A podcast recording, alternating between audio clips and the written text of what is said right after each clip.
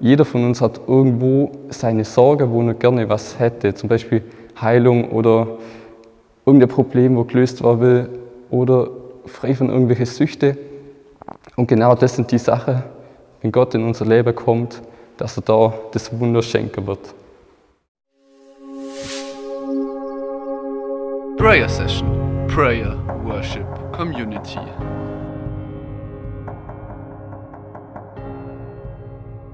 Genau, also es ist immer noch Pfingsten für mich ist mega, mega cool. Das ist für mich einfach das coolste Fest im Kirchenjahr und deswegen liebe ich dass wir jetzt wieder zusammenkommen dürfen zur Prayer Session. Und ich möchte halt darüber sprechen, was mir in der letzten Woche vielleicht aufgefallen ist und eigentlich über die Glaubensbasics, die ganz grundlegende Sache, auf dem aber irgendwie doch alles aufbaut. Und genau, es war einfach spontan, deswegen kommt das Thema. Dazu habe ich eine coole Bibelstelle mitgebracht, die ist zwar sehr lang, darum habe ich sie auch aufgeschrieben, die wird, glaube ich, acht Folien brauchen, aber ihr könnt die mal nachlesen. 2. Korinther 4, 8 bis 37. Da geht es eigentlich darum, da ist ein Prophet und der wirkt in einem Gebiet und da wohnt eine Frau mit ihrem Mann im Haus und irgendwann sagt die Frau, die sind, die sind wohlhabend, steht in der Bibel, und die Frau sagt dann zum Mann, hey, lass uns einfach den Prophet einladen, dass er bei uns ist, dass er sich bei uns ausruhen kann. Dann haben sie das gemacht. Dann irgendwann kommen sie drauf, ja, komm, wir bauen ihm einen extra Raum, dass er sich immer ausruhen kann, wenn er bei uns ist.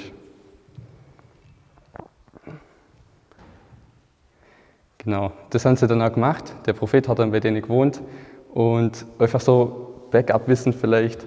Ein Prophet ist jemand, wo von Gott gesandt ist, also die hat eigentlich Gott den Raum gegeben. Und als der Prophet dann irgendwann mal gesagt hat, hey, ihr habt mir jetzt extra einen Raum gebaut, ihr habt mir immer bei euch unterbringen oder ich war immer bei euch, kann ich euch irgendwas Gutes tun? Und dann sagt die Frau, wir haben eigentlich alles, aber uns fehlt nur euch, wir können keine Kinder kriegen.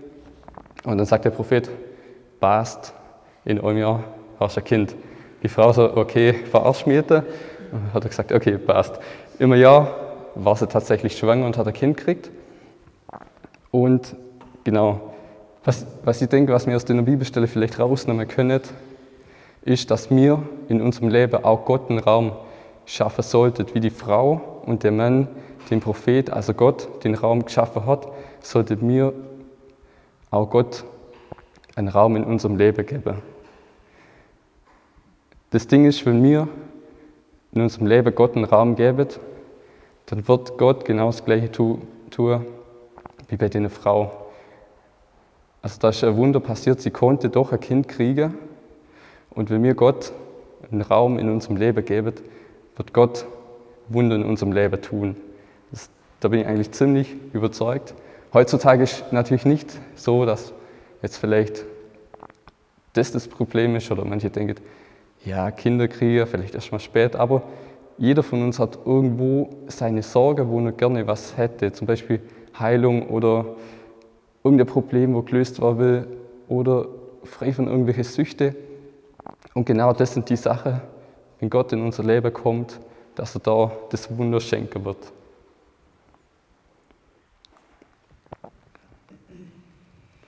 Gut, ganz konkret natürlich, wie kann man Gott einen Raum in deinem Leben schenken? Das sind tatsächlich die Basics, wie ich gesagt habe. Dazu gehört stille Zeit. Einfach mal Gott die Zeit geben, Bibel lesen, die tägliche Gebetszeit. Vielleicht, vielleicht auch mal am Samstag die Hausaufgabe machen, dass man am Sonntag keine Hausaufgabe machen muss. Ich habe das zum Beispiel, ein paar sind hier von Exodus 90, da ist zum Beispiel so, da ist mir wirklich bewusst geworden, da haben wir wirklich monatelang zum Beispiel auf Netflix, YouTube, Handy, alles Mögliche verzichtet. Und auf einmal hast du in deinem Leben so viel Platz und Zeit auf einmal, die du Gott geben kannst. Und genau um das geht es eigentlich. Gott führt, also du wirst frei von irgendwelchen Sachen, aber Gott kriegt dann die Zeit und Gott kann durch das wirken. Natürlich ist es immer ein Kampf. Habe ich es geschafft, die 90 Tage von Exodus jeden Tag eine Gebetszeit halte? Nein. Werde ich es in Zukunft schaffen? Ich glaube nicht. Aber habe ich es vor? Ja, auf jeden Fall. Ich denke, Zeit habe ich oft eine Entscheidung und Jesus euch einen Raum im Leben zum geben, ist auch Entscheidung. Das ist aber nicht die ganze Story. Die Frau hat ihr Kind gekriegt und dann kommt es aber, das Kind ist gestorben. Jetzt denkt alle, oh, warum? Ah, das ist dann auch noch das Ende. Dann ist der Prophet wieder gekommen und hat das Kind wieder zum Leben erweckt. Und genau denke ich, das ist vielleicht auch ein wichtiger Punkt in unserem Leben. Ich habe zum Beispiel mal gedacht, wo ich so zum Glauben gekommen bin, jo, jetzt, gehört, jetzt habe ich Jesus Ja gesagt, habe mein Leben übergeben, jetzt läuft alles perfekt, jetzt kann nichts mehr kommen. Das stimmt auch wieder. Es wird trotzdem die Höhe und Tiefe geben und die Rückschläge, aber wir wissen, dass Jesus hinter uns steht und uns immer da rauszieht. Dann der zweite Punkt, was ich heute mitgeben möchte, also nachdem ihr einfach Jesus Raum in eurem Leben gebt, zurüsten und wachsen, eigentlich Jüngerschaft. Dazu habe ich sogar Bibelstelle, die habe ich aufgeschrieben.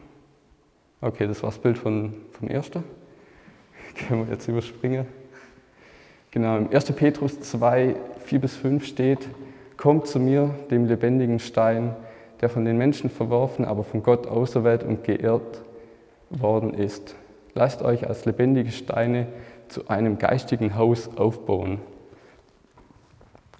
Genau, also Raum gäbe ich die Basic, aber dann müsste man einfach auch weitermachen.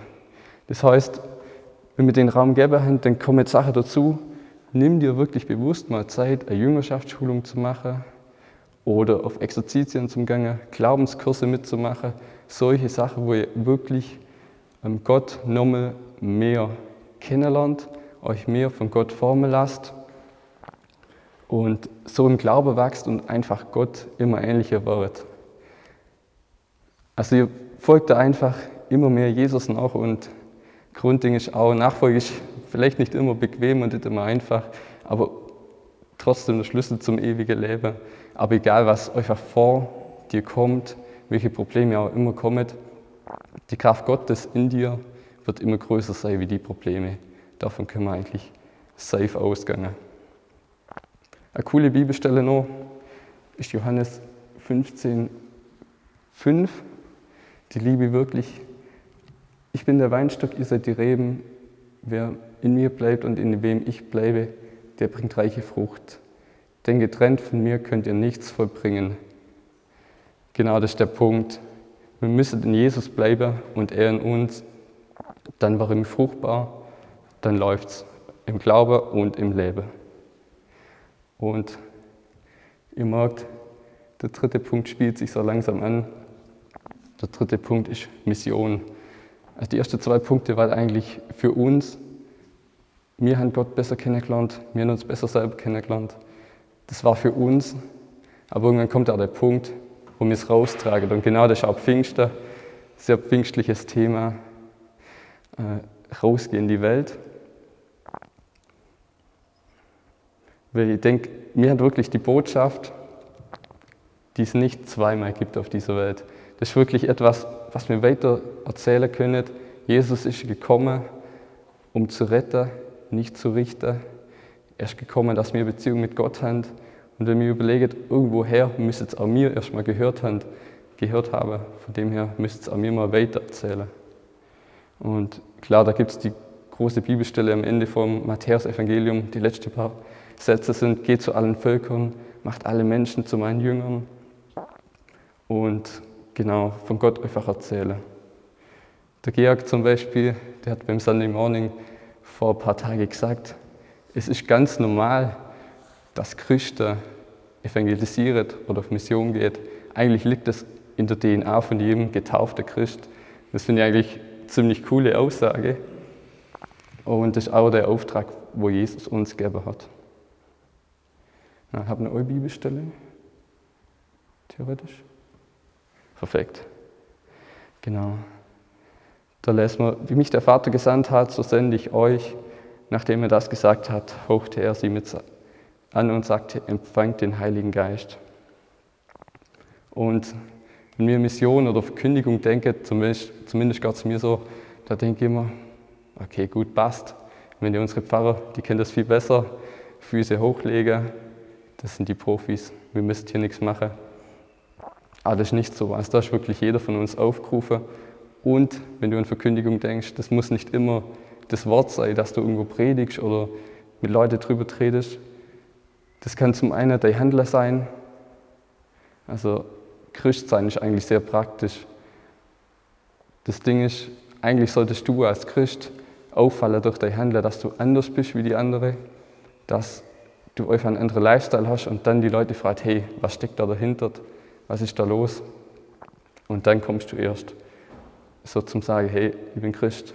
Das wäre, finde ich, immer der Optimalfall. Dann klar Verkündigung. Man kann gute Gründe nennen, warum man Jesus glauben sollte. Man kann es erklären, überzeugen. Und das Gute ist, man braucht nicht auf jede Frage irgendeine Antwort oder andersrum. Dann, was ich auch immer gut finde, sind Zeugnisse. Ich glaube, das hat jeder von euch, wo ein paar Schritte mit Jesus gegangen ist, Zeugnisse berührt und das sind die persönlichsten und das ist deins und das kannst du den Leuten weitergeben. Und die letzten zwei Punkte gefallen mir am besten. Heiliger Geist und Gebet. Wir müssen oft vielleicht auch nur im Verborgenen beten. Der Einzige, der irgendwie verwandelt, ist Gott. Das sind nicht wir. Von dem her, das Gebet und der Heilige Geist macht da sehr viel. Der Motor dahinter, bei uns zum Beispiel, ist meistens dann die Liebe und den Mut zu den Mitmenschen.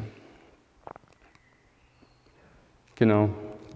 Ich wäre am Ende vom Vortrag und genau, mir startet jetzt eine Anbetungszeit und möchte euch wirklich einladen, weil Pfingsten ist für mich immer wieder so ein, wie so ein Neubeginn auch gewesen.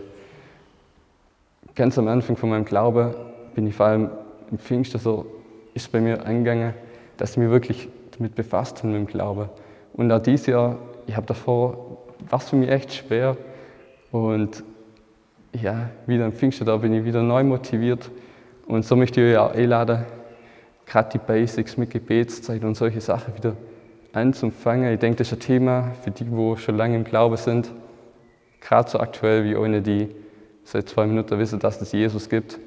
Ähm, das ist auf jeden Fall ein Ding und genau, aus dem kommt dann die Kraft, auch im Glaube zum Wachsen und im Glaube und im Leben weiterzukommen. Amen.